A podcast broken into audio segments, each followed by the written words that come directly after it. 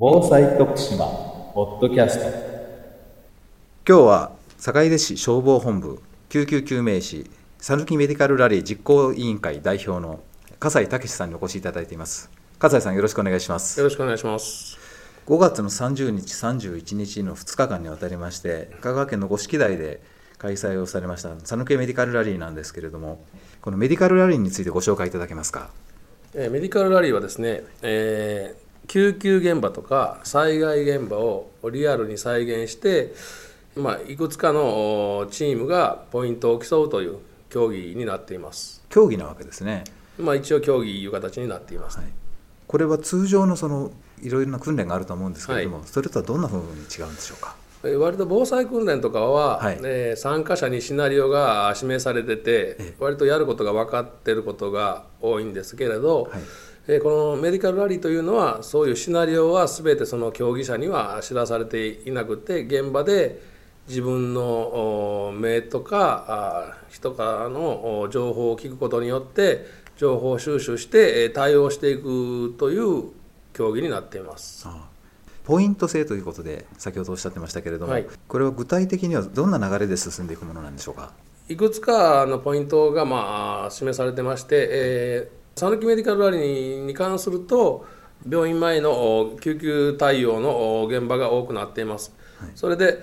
指令が入ってそこの現場に行って情報収集をして接触してその患者さんの状態を見ながら適切な判断とか処置とかをして、えー命を助けると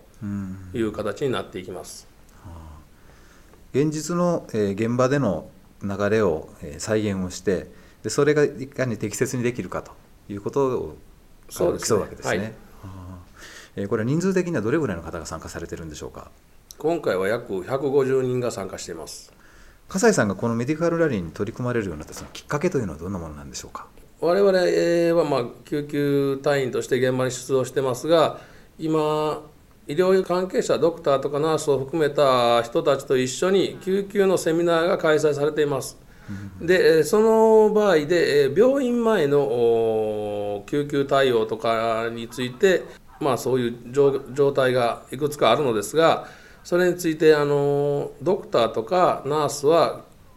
現場の状況とかに対応することが割と難しく体験することもないので実際にそういうシチュエーションを作って現場を再現して体験させてあげたいかなというところがありましたそれとそういう形で現場の大変さを分かっていただくことによって我々の業務も理解していただけると思ったからです。これは世界的にはどのような広がりがあるんでしょうか？これもともと日本に入ってくるきっかけはチェコの救急ラリーが昔から開催されていてそれから日本に2002年に、えー大阪で、えー初めて始まって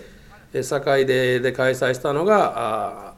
ー2004年いう形になっていて現在は全国いろいろなところで、えー競技として開催されています。国内でもかなり広がっているということですね。広がっています、はい今年は特にどういった点に力を入れて開催されたんでしょうか？